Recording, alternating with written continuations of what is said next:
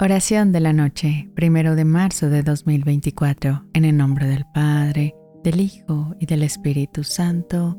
Amén.